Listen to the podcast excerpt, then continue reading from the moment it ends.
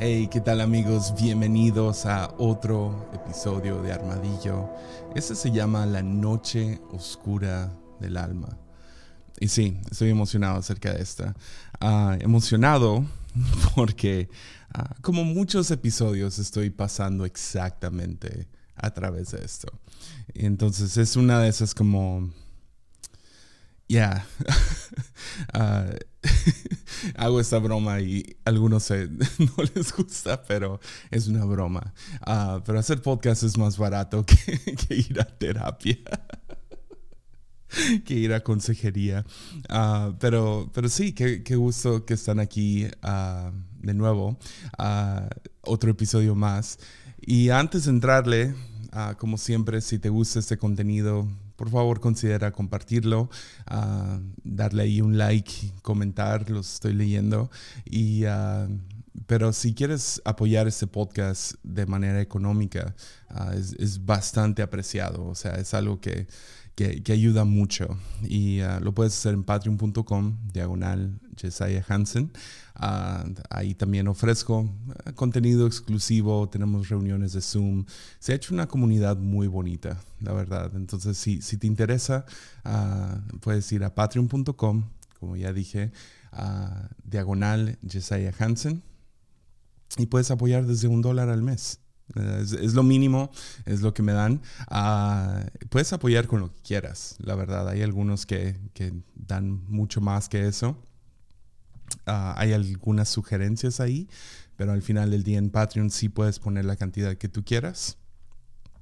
Y, uh, y sí, uh, es todas las noticias por ahorita. ¿Qué tal entramos al episodio? ¿va? Comenzamos en Mateo 17, versículo 2. Y un poquito de, del contexto, es cerca del final del ministerio de Jesús y Jesús sube a orar junto con Juan y Pedro. y mientras están allá sucede lo siguiente. Mateo 17, versículo 2. mientras los hombres observaban, la apariencia de Jesús se transformó a tal punto que la cara le brillaba como el sol y su ropa se volvió tan blanca como la luz. Yeah. Ese es el momento que la iglesia celebra como el, ah, la transfiguración de Jesús. De hecho, si vas al principio del, del, capítulo, siempre hay como que un título para la sección que estás leyendo. Y eso es lo que se llama así, ¿no? La transfiguración de Jesús. Y ah, muy interesante, vas a la palabra esta donde dice que la apariencia de Jesús se transformó. Ah, y la palabra ahí transformó. Yo no, estoy familiarizado con griego, ah, pero tengo acceso a Google. y ah, es inteligente de vez en cuando, especialmente en versículos como este, ir al griego original y ver si hay otras traducciones, porque compactamos nuestras palabras con otros significados, ¿no? Y a lo mejor transformó no es la mejor palabra, entonces vas al original, qué significa y qué, otras, qué otros derivados sinónimos otras definiciones de, la palabra original son. Y, la palabra original en griego es metamorfo, ah, escrito con doble O al final, metamorfo, ah, que me imagino que tu mente brinca igual que la mía, a metamorfosis. Y sí, esa sería la mejor traducción, podrías decir, la apariencia de Jesús pasó por metamorfosis a tal punto que la cara le brillaba como el sol y su ropa se volvió tan blanca como la luz. Ah, pero Jesús pasa por esta transfiguración, transformación, metamorfo. Ah, pero mientras lo estaba viendo, o sea, me confirmó, chido, hay metamorfosis, transformación. Pero la definición ah, que nos da de, de la palabra metamorfosis metamorfo ah, en el diccionario griego me gustó mucho. Ah, es cambiar la forma de acuerdo con la realidad interior. Ya. Ya. Básicamente lo que estaba escondido, de repente es revelado. O sea, dando a entender, eh, Jesús no, no se transformó a otra cosa, más bien se reveló la realidad interior. Cuando pensamos en metamorfosis, a lo mejor piensas en el gusano que se convierte en la mariposa. Ah, pues ese gusano en realidad era una mariposa, ah, pero por una temporada y estaba, su, forma no empataba la realidad interior. Y eso es cierto acerca de Jesús. Y cuando Jesús revela esto, ah, confirma muchas cosas para Juan y para Pedro. Ah, claro, Pedro tendría su negación pronto y etcétera, y no, no, no, vivirían una vida, por así decirlo, como que perfectamente alineada con la revelación que recibieron. Pero en ese momento de la revelación confirmó la divinidad de Jesús que realmente era Dios caminando entre ellos en carne y hueso, ah, que no era nomás otro profeta, como decían algunos, como un Elías o Juan el Bautista, que Jesús no nomás era un buen maestro o un hombre por el cual Dios estaba haciendo milagros, sino que era divino, que, había una gloria divina dentro de, él, a tal grado donde nos dirían, oh, Jesús es Dios, Jesús es Dios, Dios es Jesús, Jesús es Dios.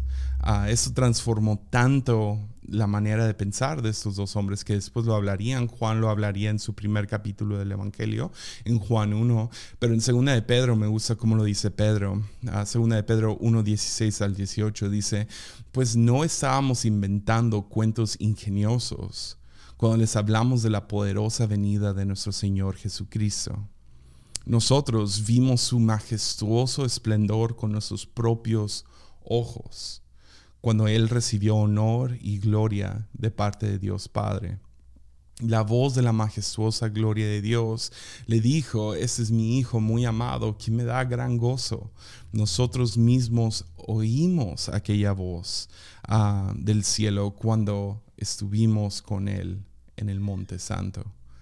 Este momento tuvo, ah, implicaciones ah, décadas después para esos hombres que eran judíos, ah, que ah, creían en un solo Dios, pero ahora ah, crea este dilema donde hay Dios Padre, Dios Hijo, y luego en Pentecostés llega el Espíritu Santo y, crea un problema para, para aquellos que creen que, la, que Dios siendo uno, o sea, un solo Dios, era tan simple como un solo Dios, sino Ah, crea toda la cuestión y el debate acerca de la Trinidad, lo cual hasta la fecha ah, sigue siendo un debate, pero no se establecería por 300 años más o menos hasta que llegaron a, la conclusión de la Trinidad. Uno en tres, tres en uno.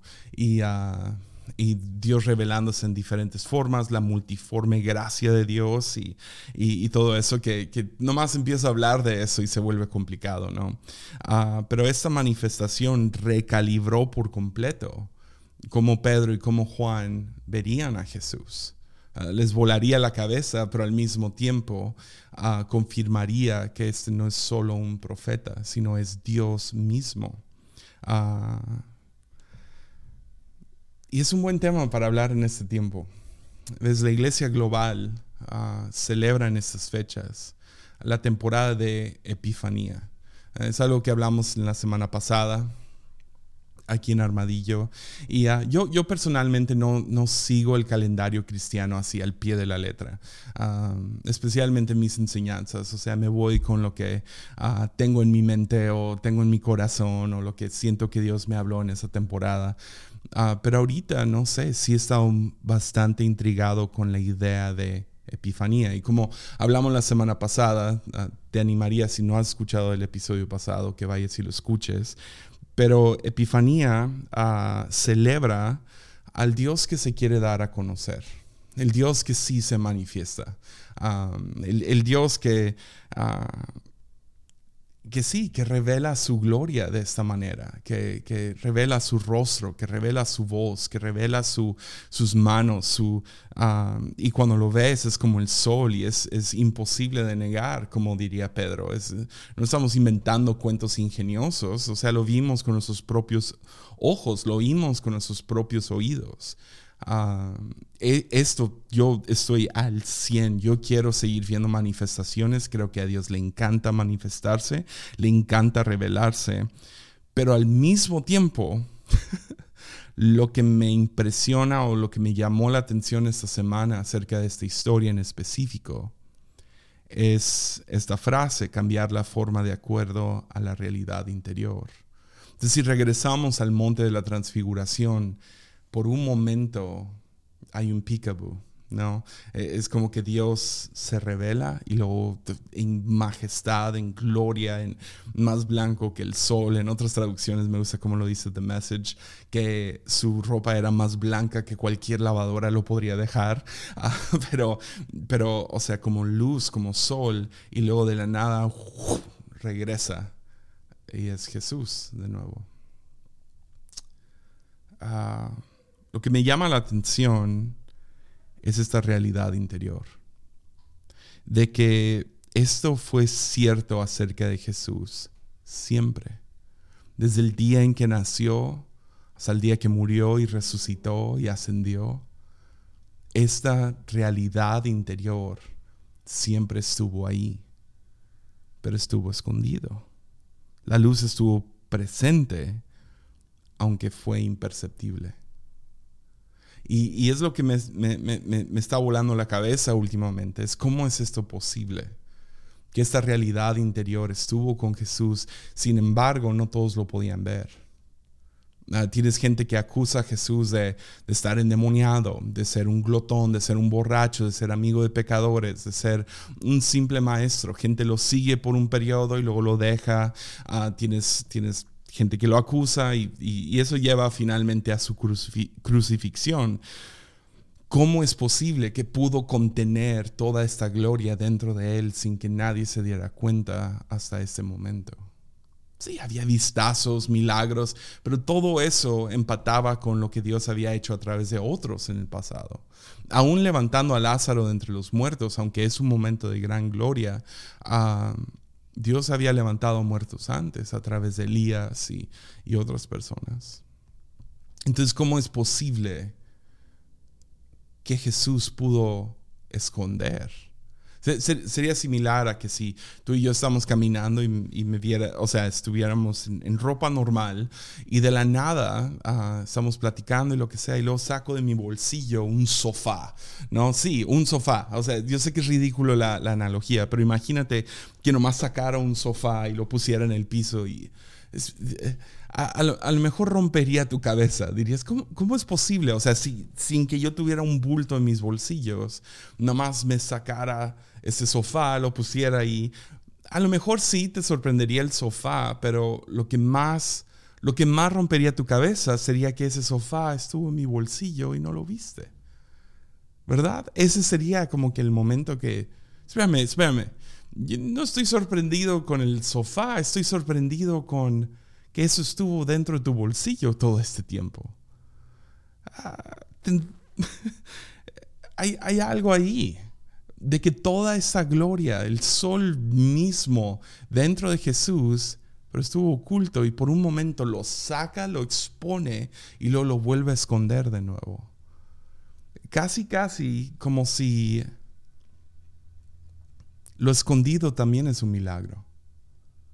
Ah, lo escondido impresiona, no nomás de la misma manera, pero podrías hacer un argumento de que es aún más milagroso que Jesús pudo esconder esto.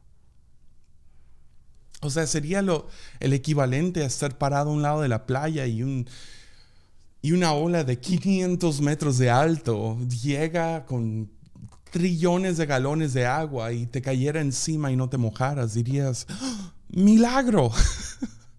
¿Me entiendes? O sea, es un milagro impresionante que no estamos abrumados por la presencia de Dios en todo momento. ¿No? Que Dios puede esconder su gloria, su presencia de nosotros. Que lo escondido de Dios es aún más milagroso que las manifestaciones de Dios. Ya, yo, yo, sé que para algunos, espérame, ¿qué? Porque así he estado yo esta semana. Es como, espérame, espérame. ¿Será posible que el milagro de Dios escondido es igual de es igual o aún más impresionante que Dios revelado en mi vida?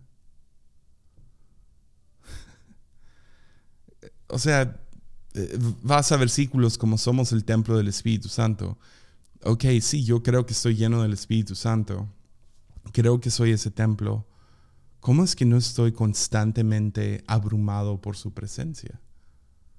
¿Cómo es que no estoy tirado en el suelo babeando como loco por la gloria de Dios en mi vida? Sin embargo, mucho del tiempo, su gloria, su, su, presencia me pasa por alto. O sea, es, es como difícil de percibir. Es como, como casi, casi como el, Dios de ahora me ves, ahora no me ves. El peekaboo. El Dios revelando por un momento y lo escondiendo. Leímos este versículo la semana pasada y he estado nomás contemplando y, y pensando en esto, pero Isaías 45, 15 nos dice, en verdad tú eres un Dios que te ocultas. Se oculta. Entonces, sí, en estas fechas celebramos que Dios se revela, que Dios se manifiesta, pero al mismo tiempo es el Dios que le encanta esconderse.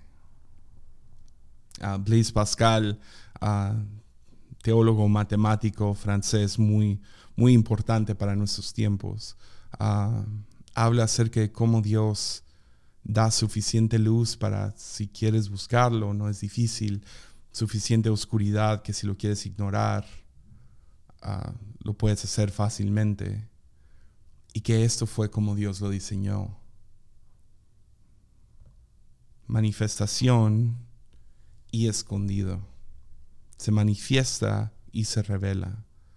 Ah, también me puse a, nomás fui a ver qué, cuál es la definición de manifestación, ¿no? Porque les digo, mi cabeza está llena de significados o definiciones que nomás me traigo. Y ah, la definición de manifestación es muy interesante, viene de la palabra en latín, o sea, es una palabra en latín ah, que viene de la, el baile de la mano o la fiesta de la mano. Manifestación, manifestación, ah, es la fiesta de la mano, es cuando alguien te saluda, ¿no? se está manifestando. es, cuando y quieren llamar la atención. Y, sí, he tenido muchos momentos en mi vida donde Dios se manifiesta, es como que me saluda, es como que aquí estoy. Ah, y yo puedo verlo o no, puedo ignorarlo o no, trato de nunca ignorarlo porque si se está manifestando es por algo, pero también estoy entendiendo que se esconde por algo. Porque al final del día yo estoy convencido que Dios es bueno que Dios es bueno y todo lo que hace nace de bondad misma. Y es bondad hacia la humanidad. Él quiere cosas buenas para nosotros. Y, a veces eso bueno para mí es difícil discernir porque yo no estoy de acuerdo con lo que es bueno para mi vida todo el tiempo. Pero confío constantemente que, que lo que quiere para mí es bueno, es agradable, es perfecto. Ahora, no siempre me hace feliz, por así decirlo, pero estoy confiando cada día que es, es bueno, que al final del día es bueno. ¿Y qué si a Dios, qué si, qué si le estoy atinando a algo aquí? ¿Qué si a Dios sí le gusta esconderse? ¿Qué si a Dios le encanta esconderse? ¿Es algo malo para nosotros? Aunque yo lo perciba como algo malo, ¿será malo para mí? ¿Será malo que el universo así lo diseñó, donde Él se esconde. Y más allá, ¿será bueno para nosotros que Dios esconda? Que esconda su presencia, que esconda su gloria. ¿Será bueno? ¿Será algo aún esencial para nuestra relación que Dios esconda?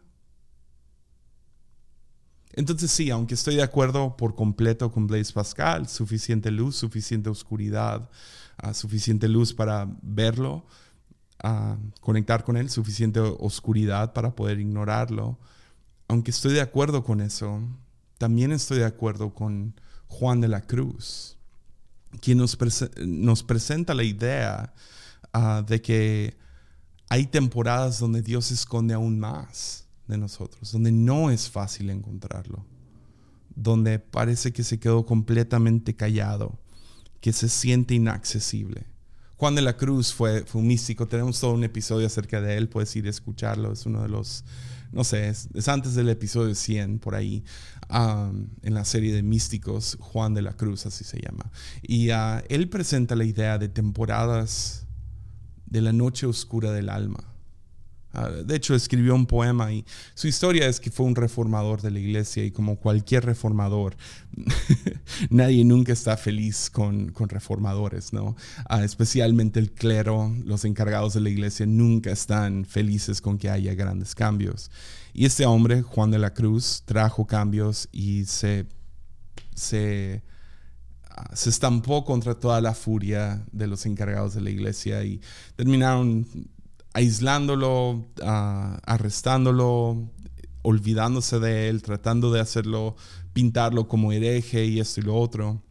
Y él esperaba que en esos momentos de más tortura, dificultad, ah, complicaciones, confusión, todo eso, él esperaba que iba a sentir más la presencia de Dios, ¿no? Tipo Pablo en la cárcel escribió las cartas, muchas de las cartas del Nuevo Testamento, que él se iba a encontrar en la presencia de Dios y descubrió que, en estas dificultades Dios terminó apartando, ocultando, no, no apartando, es la palabra equivocada, ocultando su presencia, de tal manera que se sentía que Dios era inaccesible. Y lo llamó la noche oscura del alma lo cual ahora por 500 años desde entonces, teólogos y gente que lleva un rato en la fe ah, entienden esto, porque si no has pasado por una noche oscura del alma, lo vas a pasar. Y si has pasado por una noche oscura del alma, volverás a pasar noches oscuras del alma. Y le, le dio un buen lenguaje para ahora trabajar con eso. Y, ah, y me lleva a esto. ¿Será que hay algunas cosas que podemos aprender? O discernir o, madurar cuando pasamos por una noche oscura del alma. Personalmente he pasado uno que fue medio claro en 2015-2016. Ah, ese fue, fue muy difícil, fue como casi un año. Ah, lo he hablado antes, sentí que Dios me, me, despidió, que no quería nada que ver conmigo. Ah, y te crees todas estas mentiras, ¿no? Crees que Dios está decepcionado de ti o por lo que pensaste la semana pasada, ahora Dios no te va a hablar. Ah, y es lo que quiero ayudar ahorita, porque nos podemos brincar, especialmente aquellos que llevamos un rato en la fe, que cuando no siento o no veo las manifestaciones de Dios, significa que yo estoy mal, que hice algo mal, cuando la realidad, lo que estoy descubriendo es que a Dios le encanta esconderse, le encanta ocultar a su, presencia. De hecho, es, un término dentro de, teología, es the hiddenness of God, o en español sería la ocultación de Dios. la ocultación de Dios, donde Dios se oculta, donde Dios susurra un poco más abajo o aún deja de hablar. Y como les digo, estoy convencido que Dios es bueno. Será que aún las temporadas más difíciles, las noches oscuras del alma también son para nuestro bien. Que aún Dios está presente en la oscuridad, en el silencio, y que no, no hay algo que aprender en la ocultación de Dios. Ya. Entonces, como les digo, tuve uno, uno que ahora mirando atrás es como eso fue. Ah, luego tuve dos, tres siestas oscuras del alma, como que por un ratito no hubo nada y luego volvió. Y si puedo ser honesto y sincero, en este momento, ah, lo, comenté la semana pasada, ah, estoy pasando por eso ahorita. Estoy en una noche oscura del alma. ojalá y es una siesta oscura del alma. A lo mejor se fue la luz por un ratito, pero ya llevo un par de meses en esto. Y hay algunas cosas que quiero aprender y si me permiten se los quiero compartir. ¿ya?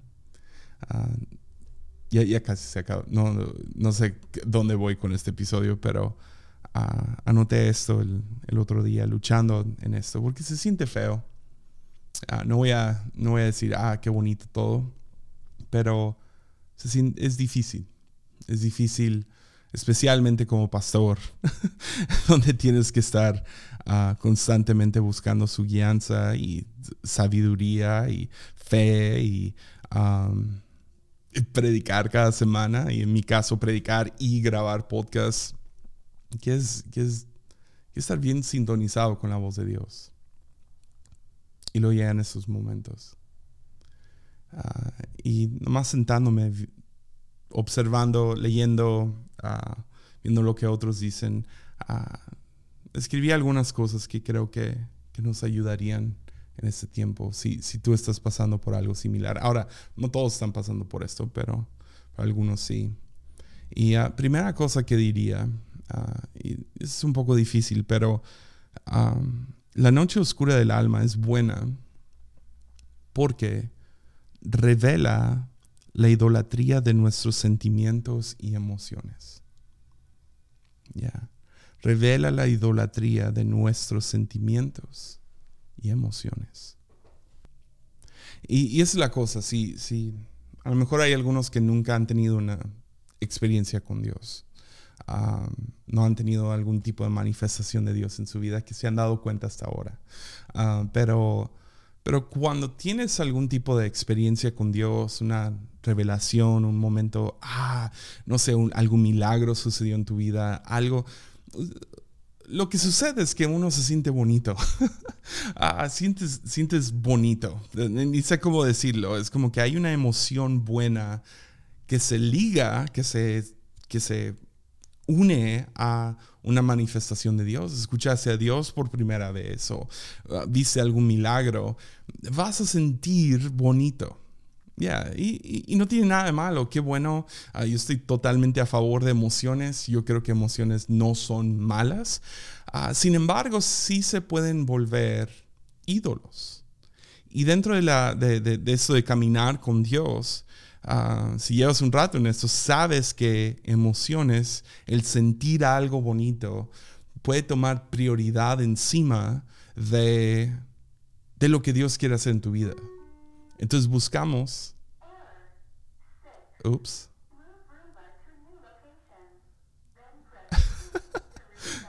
Algo se friqueó en mi oficina. Dejemos esto, porque así son los podcasts, ¿no? error. ¿Qué decía? Ah, sí, las emociones. las terminamos. Ah, ¿Cómo se diría? terminamos ligando buenas emociones, buenos sentimientos con nuestra relación con Dios, con, una, ah, con, lo que está pasando. Y como les digo, no, es, no tiene nada de malo. Ah, yo estoy a favor de cantar canciones bien apasionadas, estoy a favor de tener servicios emotivos. Como predicador, quiero traerle un poco de drama al servicio, que, o sea, entretenimiento es una parte esencial para mí, para cualquier predicador. Ah, no queremos gente viendo su celular todo el rato, pero todas estas sensaciones bonitas, todo que se te enchine la piel, que el predicador diga algo, que digas, oh, ah, que, te, que, tus emociones sean manipuladas, por así decirlo, no es malo, pero puede volverse un ídolo y puede ser lo único que estamos buscando. Ah, puede ser que mientras estamos diciendo esto, es que nomás quiero una experiencia con Dios, realmente lo que estás buscando es quiero sentir bonito. Ya. Espero que eso tenga sentido. Y cuando pasamos por la ocultación de Dios, donde se siente inaccesible, puede revelar estas que, queremos simplemente sentir bonito y ya no sentimos bonito. Ah, cantar la misma canción por décima vez o centésima vez o milésima vez, ah, ya no se siente igual como la primera vez y pasar por algún tipo de noche nos, nos revela, oh, creo, creo que estuve más ligando manifestación de Dios con sentir bonito el día de hoy. Ah, es lo que hace críticos de iglesia, ¿no? Que, que, todos creo que somos culpables, vamos a una conferencia, vamos a una iglesia y salimos del servicio, de la reunión y decimos, ¿cómo estuvo la, la, alabanza hoy? Decimos, ah, estuvo más o menos. ¿Y qué significa ese más o menos? No significa que tú no adoraste, significa que a las emociones se sintió más o menos, ¿verdad? Ah, ¿Cómo estuvo la prédica de sabe quién? Ah, estuvo, fue un 7 de 10, o fue un 4, o estuvo bien gacha, o estuvo increíble. Usualmente es cómo nos sentimos durante esa predicación. Y nos volvemos críticos de la iglesia. En vez de,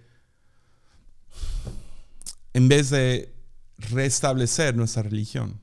Ahora, no es, no es, no es, ah, no es sorpresa para nadie, pero yo estoy totalmente a favor de religión.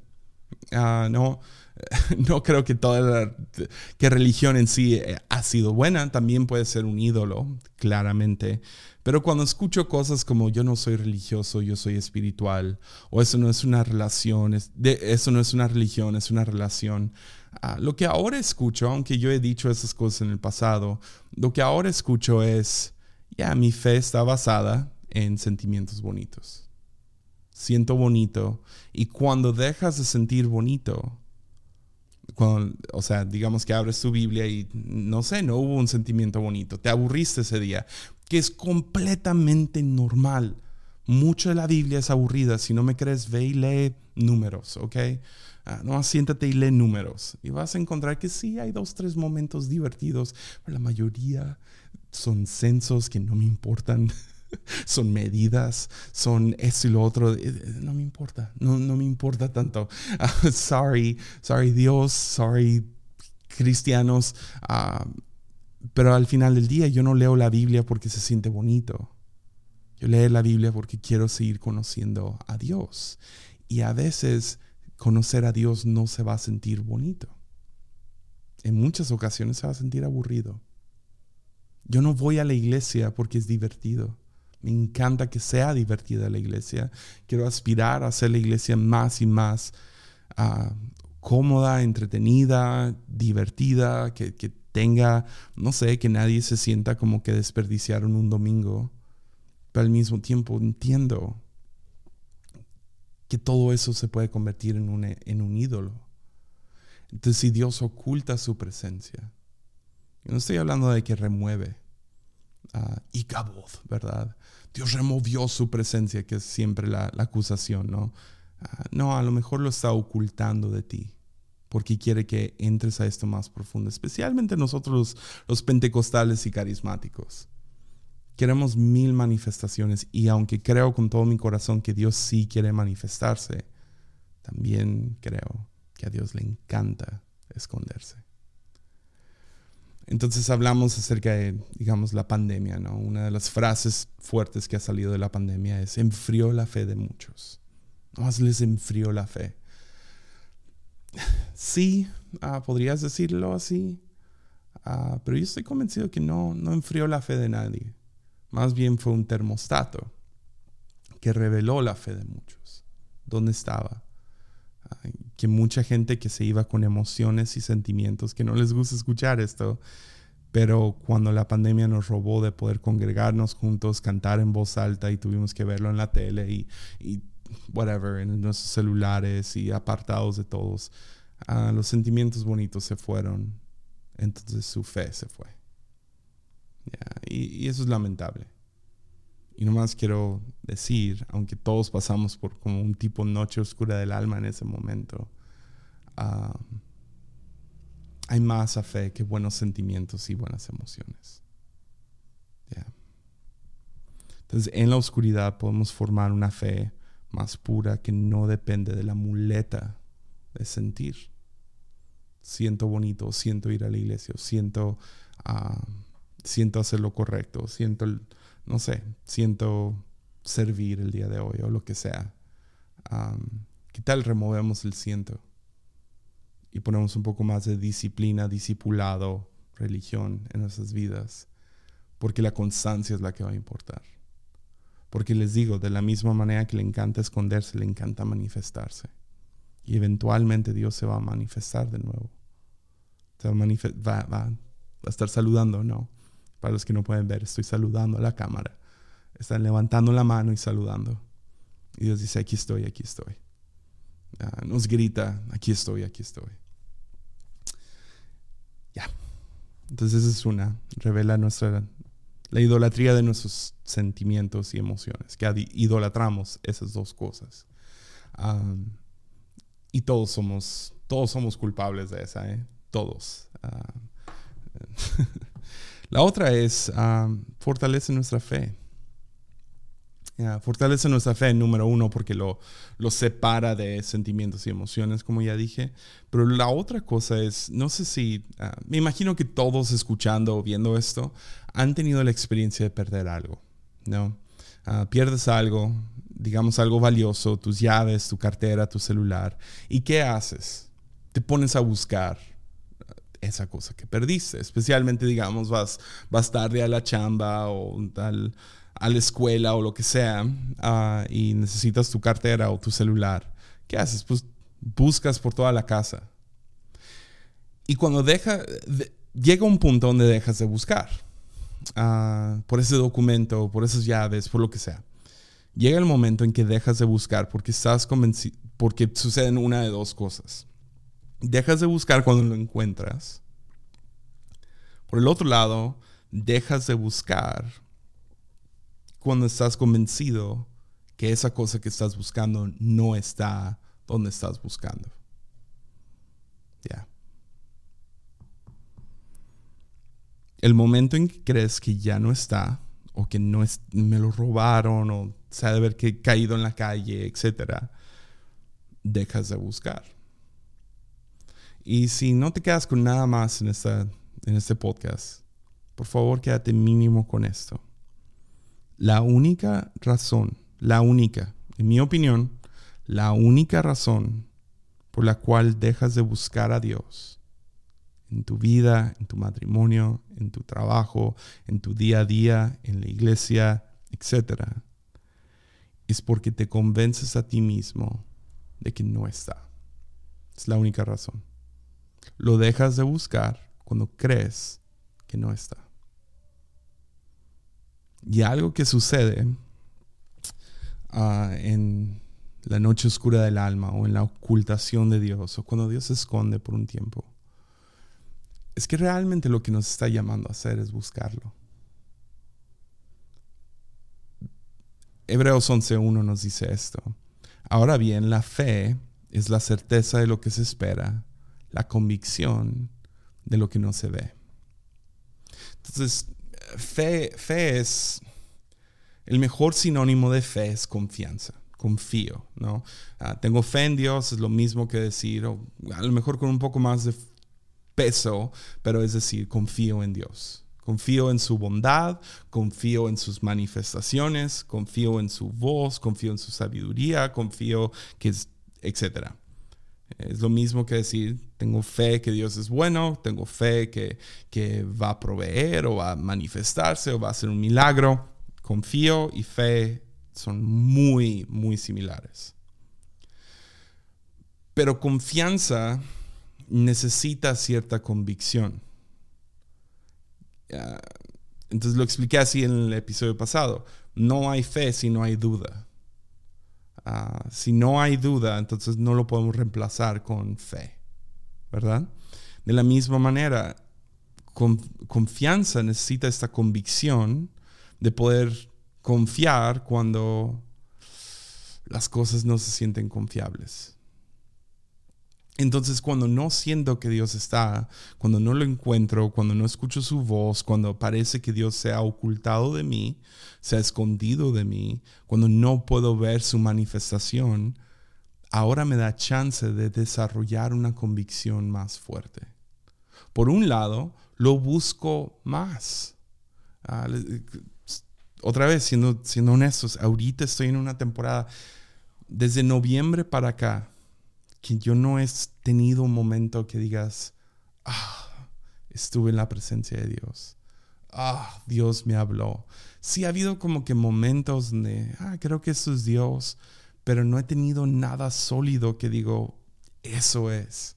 Ah, esa es la presencia de Dios. Tuvimos nuestra semana de oración y yo estaba muy expectante acerca de tener, no sé, eh, vine cada mañana y cada tarde ah, si les puedo ser sincero, casi nadie hizo eso, ah, pero vine cada mañana, cada tarde porque quería, venía buscando la presencia de Dios. y no la encontré. Pero lo que ha hecho es que de noviembre para acá, en vez de rendirme y dejar de buscar, pensando, oh, Icabod, o qué hice, o ah, algo estoy haciendo mal, que no, no tiene nada de malo, chido. Si, si estás en esta temporada, revalúa y reconsidera, hay algo mal en, en, en mi vida, y hay algo de lo cual me tengo que arrepentir, etcétera, etcétera, chido pero ya lo he hecho y no, no, encuentro nada como que claro donde, ok, me tengo que arrepentir de esto, Dios, Dios está enojado conmigo. No, no creo esas cosas, no puedo creerlo. Pero lo que ha hecho es que lo he buscado más y más, con más intención. No requieres fe en la montaña de transfiguración. I'm sorry, ya lo viste. Lo estás viendo cara a cara, ¿cómo negarlo? Fe se requiere cuando la gloria se fue o se escondió otra vez. Y ahora es como, uy, ¿sí estaba? Si puedo ser honesto, o sea, algunos días sí me da la gripa atea. la gripa atea. hay días que sí, es como, ¿y si todo esto es basura? ¿Para qué hago esto?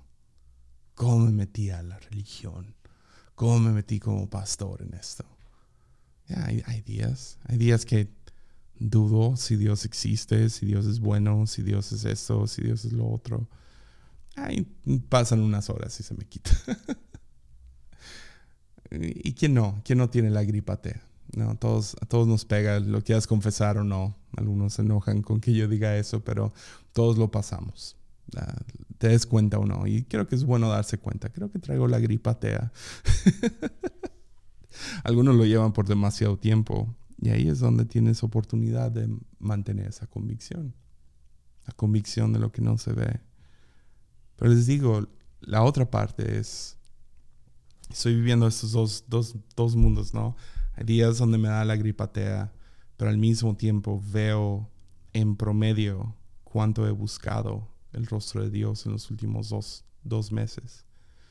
Y ha sido más que todo el año 2022. Porque lo estoy buscando. Lo extraño. Quiero, quiero una manifestación. Quiero un momento. Quiero escuchar su voz. Quiero ver un milagro. Y quiero que sea muy similar a lo de Pedro, donde dices, yo lo vi con mis propios ojos. Lo sentí con mis propias manos. Lo escuché con mis propios oídos. ¿Qué me lleva a esto? Esa no es mi primera vez en esto. Me sucedió hace unos cinco o ya ocho años. He tenido dos, tres siestas oscuras del alma. Ah, y algo que puedo mirar atrás y decir, y que me emociona acerca de estar en esto de nuevo, es que al final de todo voy a ver a Jesús de nuevo. Y déjame decirle a dos, tres de ustedes también, verás a Jesús de nuevo. Si tú estás pasando por esto, vengo a confirmarte. Con, ahí sí, tengo la certeza de lo que se espera. Tengo toda la certeza. Verás a Jesús de nuevo. Sea en una manifestación en tu vida, un momento y al fin de cuentas lo veremos en todo su esplendor. Pero yo creo, basado en lo que me ha pasado en el pasado, voy a conocer a Jesús de una manera más profunda. Ah, algo que me pasó la última vez fue, ah, pasé por esa temporada, duró como un año, yo creo que derramé muchas lágrimas. Uh, fue 2016, ya me acuerdo, sorry. Fue, fue justo después de dejar el grupo de jóvenes sentí que Dios me había despedido, sentí que todo el mundo estaba avanzando y yo no, sentía, no sé, tuve muchas batallas mentales durante ese año, sentía que cada predicación era como, ah, no sale de ningún lugar ah, saludable y bueno de parte mía, es, un tiempo muy difícil buscando a Dios y revaluando las decisiones de mi vida. Y salí del otro lado con una revelación de Jesús, no sé, de su amor, que es difícil de explicar, pero me enamoré más de Jesús al final de cuentas. Y, una de las cosas muy bonitas que salió de eso fue Armadillo. Claro, salió un tiempo después, pero la manera de ver a Dios y la manera de leer mi Biblia y la manera eh, que, que sucedió en ese tiempo terminó trayendo a paso un nuevo red, un descubrimiento de su presencia, de su, de su gloria, de, su, de, de, quién es Jesús. O sea, ciertas ideas que son como que el fundamento de cosas como armadillo y, y mis predicaciones hoy en día. Y me emociona pasar por esto de nuevo, porque yo no sé qué está del otro lado, pero una cosa que sí sé es que veré a Jesús de nuevo. Lo veré de nuevo. Eh, tienes esta historia de María Magdalena, pierde a Jesús por tres días, ¿no? Es crucificado y ella va, me imagino, todos los días a visitar su tumba. Y al tercer día llega, la tumba está abierta y corre con el jardinero y le dice el jardinero, dime dónde pusieron el cuerpo de Jesús. Y el jardinero le, contesta por su nombre, le dice María, y ella en el momento lo reconoce. ¿Qué ves? Jesús había ocultado a su, su, apariencia, ¿no? Ella no lo reconoce en el momento. Y es, es mi fe que Dios sigue trabajando, que Dios está presente conmigo, que ahorita está presente contigo, que Dios sí está hablando. No, sabes, no lo reconocemos porque se oculta. Ya.